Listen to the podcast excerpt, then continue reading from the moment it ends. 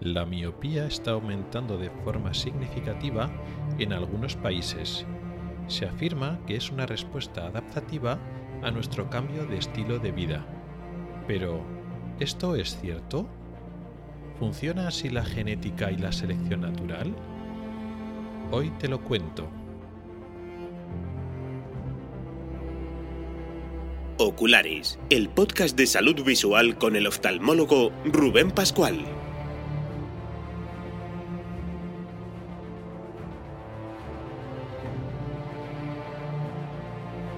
Bienvenido al episodio cuarto de abril de 2021. Comenzamos.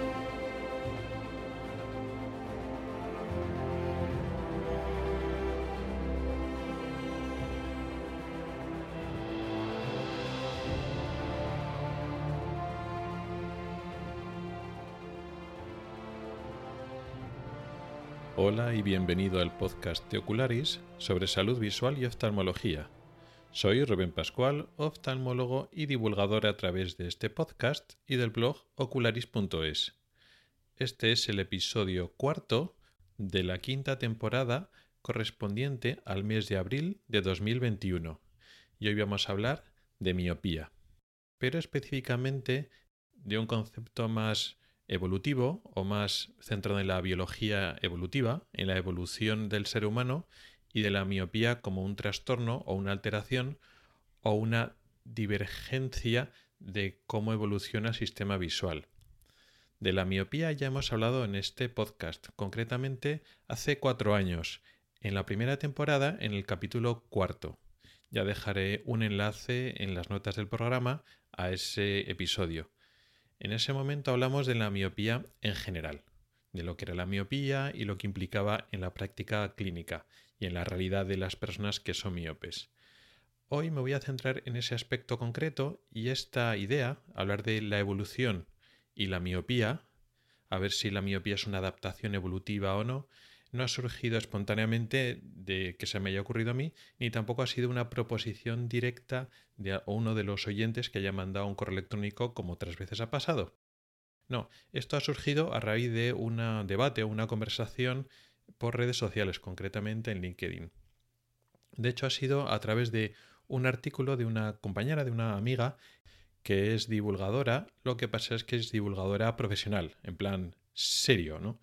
No como lo que hago yo, que es más amateur, no en cuanto a que lo que diga no es profesional, porque bueno, me dedico yo a la salud visual, sino a que yo no me dedico profesionalmente a divulgar, pero Esther sí que se dedica.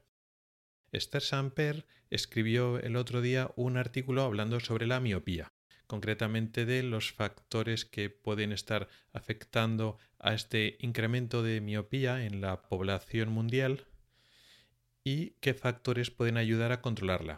Y explicó, bueno, lo que ya sabíamos, que lo que hay de cierto, lo que hay de demostrado y lo que realmente se puede recomendar a la gente es en niños y en adolescentes que son miopes o tienen eh, predisposición a ser miopes el aumentar las actividades al aire libre y aumentar la exposición solar. Y también explico que hay otras estrategias de control de la miopía que no han demostrado suficientemente su eficacia como para plantearlas en la realidad clínica más allá de los ensayos, es decir, experimentar con esas posibles futuros tratamientos como si fueran líneas de investigación, es correcto, siempre que los pacientes lo sepan, las personas que se someten a esa terapia o ese presunto tratamiento que sepan que no es un tratamiento de verdad porque no está demostrado, están experimentando, están ensayando con ellos, eso está bien.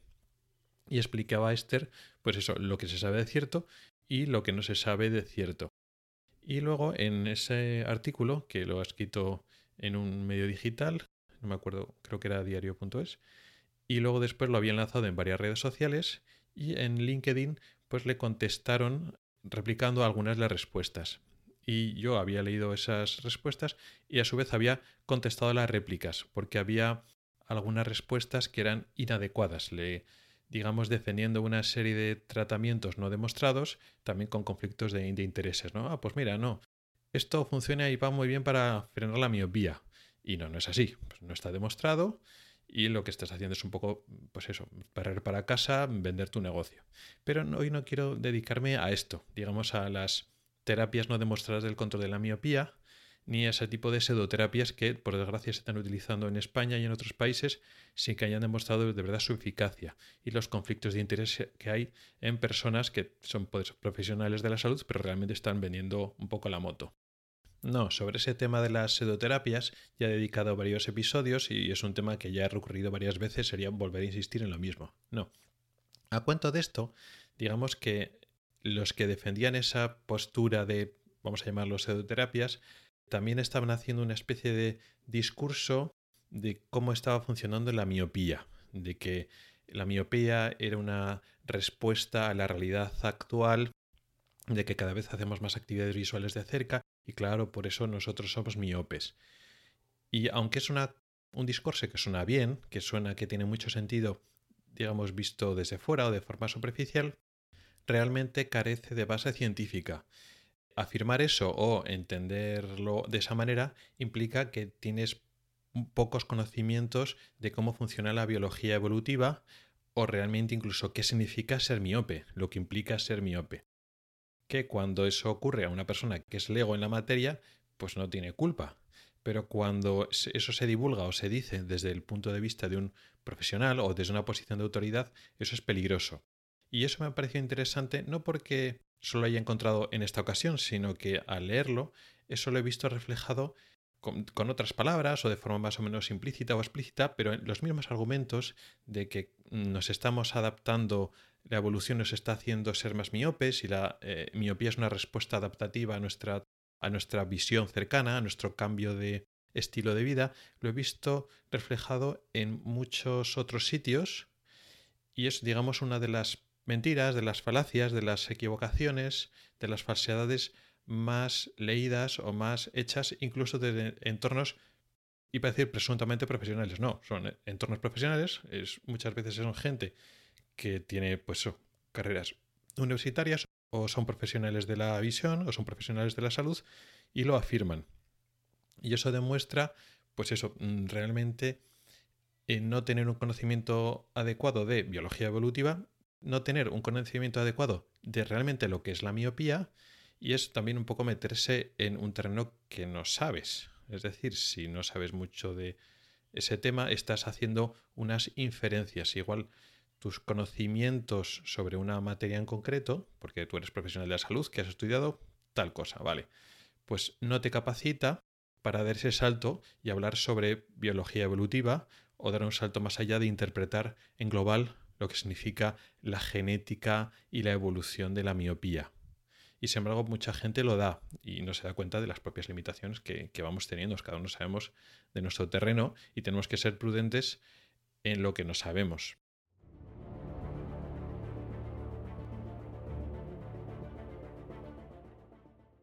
Para desmontar esta falacia, esta falsedad de que la miopía es una respuesta adaptativa a nuestra, a nuestra visión cercana, a nuestro cambio de estilo de vida, voy a dividir los argumentos en tres bloques. En este primer bloque vamos a hablar del tiempo y de la población. Es decir, vamos a suponer, aunque luego lo vamos a desmontar, que efectivamente la, miopía es una respuesta adaptativa a un estímulo en el entorno, a nuestro cambio de vida, y entonces, pues, el ser miope es una adaptación a lo que estamos haciendo ahora, que es estamos todo el rato pues mirando de cerca, con las pantallas, e, en entornos cerrados y tal. Vale. Pero eso, ¿desde cuándo? Porque estamos pensando ahora en las personas del siglo XXI, en las personas del finales del siglo XX, las últimas décadas del siglo XX, que efectivamente pues hacemos vida más de cerca. Vale, pero 30, 40 años, ¿eso, ¿eso es un tiempo importante o es un tiempo considerable, hablando en términos evolutivos? Porque ahora vamos a retroceder un poquito más allá. En, a, comienzos del siglo XX, a finales del siglo XIX, en el siglo XVIII, ¿realmente la sociedad hacía ese tipo de vida eh, mirando en las pantallas, etcétera? No, ¿verdad? sí que existían libros y existían eh, periódicos, y sí, la gente pues leía y hacía tareas de cerca, pero no como ahora. Entonces estamos pensando que hay cambios evolutivos por un cambio en el estilo de vida de hace 30, 40 años, 50, 80 años, un siglo, eso es significativo. En un homínido como los seres humanos que digamos que tienen una vida, eh, una tasa generacional más larga que otras especies. Porque sí, efectivamente, hemos encontrado cambios evolutivos relativamente rápidos, o más que cambios evolutivos, una selección de diferentes especies mutantes rápidos en otras especies que tienen una tasa de vida, muerte y reproducción más alta. Por ejemplo, pues se ha encontrado que unos tipos de mariposas se están adaptando rápidamente a la vida en entornos artificiales porque están mudando su color para adaptarse a entornos urbanos o entornos donde existe el ser humano para, digamos, pasar más desapercibidos. Digamos que su camuflaje se adapta y genéticamente se va adaptando eso en relativamente poco tiempo. Relativamente son, pues eso, igual un siglo, dos siglos, y eso nos sorprende. Sí, pero bueno, eh, digamos, los genes que van cambiando los colores de las alas de esa mariposa ya existían antes y había mutaciones que iban cambiando de color. Simplemente e, esas mutaciones en las últimas generaciones, las especies que mejor se adaptan, mejor sobreviven, son las que mejor se camuflan. Y en ese caso, las especies con colores que se adaptan mejor a un entorno urbano, pues efectivamente son seleccionadas. Y vemos que la evolución efectivamente no es que esté parada ahora, no es que las especies no evolucionen, evolucionan, lo que pasa es que van a marchas muy lentas. Y en circunstancias concretas, como este ejemplo de las mariposas, pues somos capaces de ver pues en un siglo, en siglo y medio, cambios, incluso en menos tiempo. Pero claro, estamos hablando de mariposas que tienen un periodo de vida de aproximadamente un año. Un ser humano tiene un periodo de vida de aproximadamente pues 70, 60, 70, 80 años, depende de, la zona. Claro, en un periodo de 80 años, pues cuántos ciclos reproductivos ha tenido una mariposa y cuántos ciclos reproductivos ha tenido un grupo de seres humanos. O sea, cuántas ocasiones de mutaciones tiene una mariposa o cuántas mutaciones puede ocurrir o pueden seleccionarse en un ser humano. Y aparte estamos hablando de que no han sido mutaciones que hayan aparecido de nuevo. Significaba que las mariposas ya producían mutaciones con diferentes tipos de coloración y se ha seleccionado rápidamente las que mejor se adaptaban. No es que en menos de un siglo haya aparecido unos cambios en los genes que han implicado que han aparecido cambios en la coloración que antes no había. No. Esos cambios que llevan existiendo ahora se han ido seleccionando para adaptarse al nuevo medio. Entonces, no es que antes no existiera miopía y ahora ha existido la miopía y ha sido una aparición, digamos, del hombre moderno.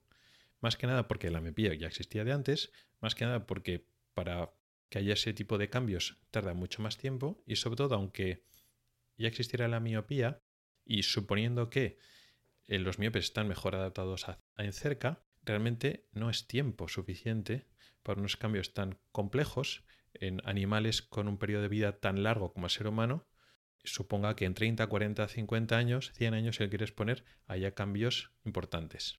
Pero no solo es eso. Ahora estamos pensando que el ser humano moderno está más adaptado a la visión de cerca, a entornos cada vez más cercanos, mirando pantallas, estando en habitaciones. No usamos la visión de lejos y sí usamos la visión de cerca. Pero ¿de qué seres humanos estamos hablando? Que es un poco la manía que tenemos algunas sociedades occidentales de pensarnos que somos el ombligo del mundo. La mayor parte de la población existe en áreas rurales, en Indochina, en China y en otros países asiáticos. También una, parte importante de la población pues en Centroamérica, en Sudamérica, en unos entornos donde realmente no están tan centrados en ver pantallas como algunos eh, países que se consideran más, vamos a decirlo, desarrollados, que están todo el día con la pantalla, o que no salen casi a la calle, o que están todo el día, digamos, con el leyendo o en habitaciones. Entonces, la mayor parte de la población mundial a día de hoy y la mayor parte de las familias que tienen hijos a día de hoy están en entornos donde la visión lejana cumple un papel tan importante o más que la visión cercana que la visión cercana, pues sí, ha ido incrementando su importancia, pero realmente su relevancia no está todavía tan por encima de la visión lejana. Es decir, que no hay un cambio realmente de estilo de ver tan importante tomando en cuenta la población mundial en total. Los cambios evolutivos, los cambios en la evolución, lo que es la evolución natural, tardan tiempo. Estamos hablando de milenios o cientos de miles de años. Y sí, en el transcurso de unos pocos siglos podemos llegar a ver cambios más o menos pequeños y si luego hay en unas especies muy concretas donde hay mucha presión selectiva, eso ya veremos, puede, puede haber cambios un poco más rápidos. Pero en general la evolución funciona en etapas de tiempo mucho más grandes y sobre todo estamos hablando en grupos poblacionales grandes. Estamos pensando en la población humana y la población humana es muy diversa y la mayor parte de los seres humanos que viven en el planeta no están sometidos a este exceso de visión cercana, si lo queremos ver así, en detrimento con la visión lejana. La visión lejana sigue siendo súper importante.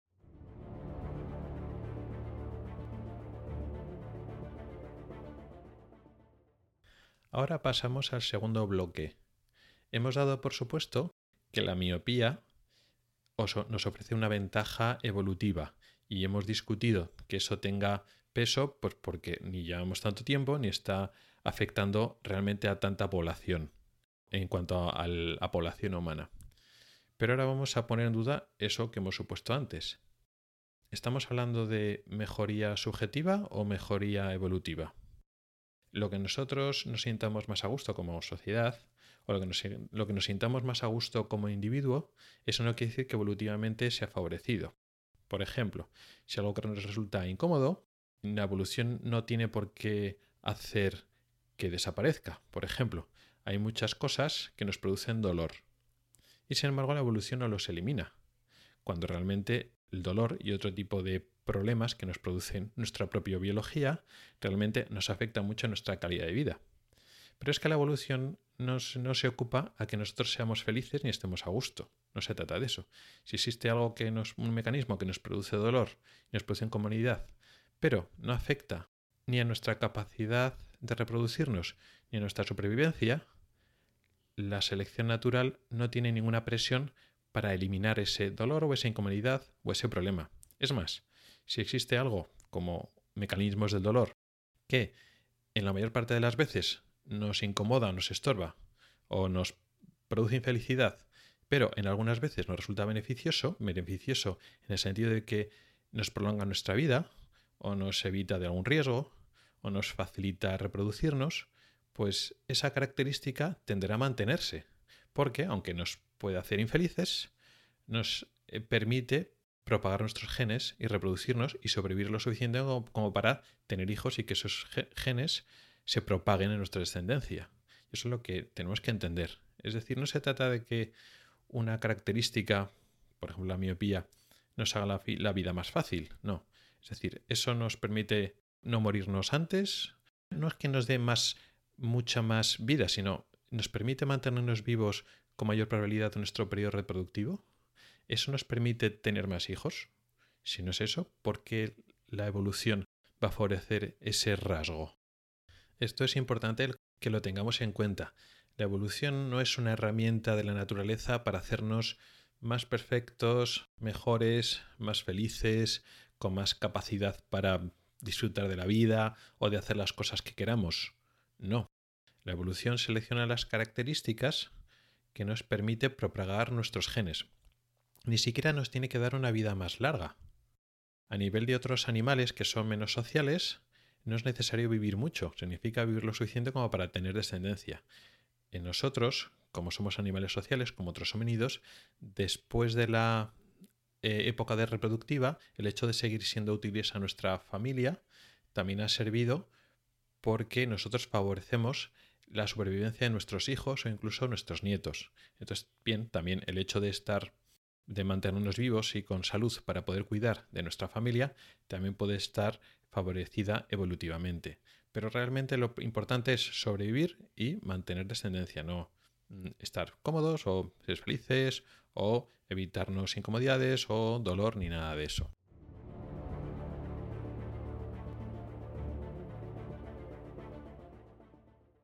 Y el tercer bloque de razones lo he dejado para el final porque es el más importante. Estamos todo el rato dando por supuesto de que efectivamente ser miope es una ventaja para algunas personas, digo algunas, que son muchos miles y miles de personas, pero no es la mayor parte de la población, a la que hoy en día están viviendo en entornos muy cercanos y la visión de cerca prima más que la visión de lejos. Y estamos dando por supuesto que esto es así y estamos explicando por qué, a pesar de que esto pueda ser una ventaja para nosotros, por qué la evolución no funciona así, ni por tiempo, ni por población, ni porque la evolución favorece lo que nosotros queramos, sino favorece en unos sentidos unas reglas estrictas o imparciales o crueles de supervivencia y reproducción, no lo que queramos nosotros. No es un ser pensante que cuide de nosotros la evolución. No, la naturaleza no es una, no es una entidad sabia, consciente, que se preocupa de, de nuestro bienestar. No, no es así. Pero lo más importante es que la miopía no te da ninguna ventaja a nivel evolutivo. Es principalmente una desventaja. No, el miope no ve mejor de cerca que una persona que no es miope. Durante los primeros 40 o 50 años, una persona que no tiene ningún defecto de graduación ve muy bien de cerca y ve muy bien de lejos. Y un miope ve bien de cerca, pero ve mal de lejos. Entonces, ¿cuál es la ventaja de una persona miope durante los primeros 40 o 50 años de vida? Ninguna. Sí que es cierto que la persona que no es miope tiene que utilizar más la acomodación, que es el mecanismo de enfoque de cerca, para ver, pero en la práctica funciona perfectamente el, mecanismo de acomodación antes de llegar a la edad de la vista cansada, con lo cual el miope no tiene ninguna ventaja cuando somos jóvenes. Son todo desventajas. Y claro, de sí, después de los 40 o 50 años está la vista cansada. Y puede que algunos miopes, no todos, pero algunos miopes, tengan cierta ventaja de cerca cuando llega la edad de la vista cansada. Pero volvemos a lo mismo. Estamos pensando en el ser humano de hoy en día. Y no tenemos que pensar en esos términos. Los homínidos, nuestros ancestros, pues tenían una edad media inferior a la nuestra. Y tú tenías que sobrevivir y tenías que apañártelas para hacer sobrevivir a tu familia y para tener descendencia durante las primeras décadas de la vida. Lo que pasara después de los 50 años ya no era tan importante. Y una gran desventaja, como ver mal de lejos, no compensa nada, porque una persona que no es miope ve muy bien de lejos y de cerca. O sea, que con respecto a la persona a la persona que no tiene graduación, digamos a la persona del ojo normal, que ve bien de lejos y de cerca, aparece una variedad mutante, que es la del miope, que ve mal de lejos, pero no es que vea mejor de cerca. ¿Por qué esa variedad mutante se va a imponer en la población? No tiene ningún sentido. Evidentemente, en las sociedades actuales y las de hace varios miles de años, los seres humanos, al vivir en sociedad y al protegerse los unos a los otros, los miopes mueren menos porque están protegidos por los demás, como otras muchas enfermedades. Eso permite que sobreviven más, eh, digamos, aquellos individuos que están peor adaptados. En otras sociedades o en otras especies morían más y los seres humanos se protegen unos a otros y aunque tengas una mala adaptación, una dificultad, una tara como la miopía, pues no es que mueras directamente, porque los demás te protegen. Incluso puedes tener descendencia, puedes tener hijos y no te dificulta esa tara el tener hijos precisamente por eso. Por eso vivir en sociedad y protegerse unos a otros hace que individuos peor adaptados también puedan propagar sus genes, con lo cual tenemos, digamos, una pool genético, una variedad genética con diferentes tipos de mutantes que en cierto sentido no están tan adaptados al entorno. Pero eso no quiere decir que la evolución esté favoreciendo la miopía, no, sigue siendo una mala adaptación. Son individuos que están peor adaptados a un entorno natural. ¿Qué pasa? Pues que en la vida actual, pues eso no supone mayor problema, como otras muchas enfermedades y trastornos que lo podemos solucionar sin mayor problema. Pero la evolución no está favoreciendo algo que a todas luces es una mala adaptación.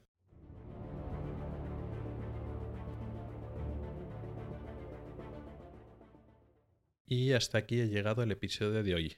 Un episodio donde hemos hablado más que de las características de una enfermedad o de un trastorno visual como la miopía, eso ya hemos dado por supuesto que todo el mundo entendemos lo que es un miope, lo hemos visto bajo la perspectiva de la biología evolutiva. Hemos puesto una mirada crítica en lo que se dice en las interpretaciones excesivamente científicas o bonistas de lo que es la madre naturaleza y lo que significa mutar y adaptarnos como especie. Muchas gracias por el tiempo que has dedicado a escucharme. Mi correo electrónico es ocularis.ocularis.es. Recuerda que también me puedes escuchar en Spotify y que tenemos un grupo en Telegram al que puedes entrar. En las notas del programa tienes mis cuentas de Twitter, Telegram y Facebook. No dudes en contactar conmigo para cualquier sugerencia. También encontrarás enlaces a artículos específicos del tema de hoy en el blog ocularis.es. Puedes comentar y poner tus valoraciones en mi blog y en las plataformas de Apple Podcast, Evox y Spreaker. Hasta el próximo episodio.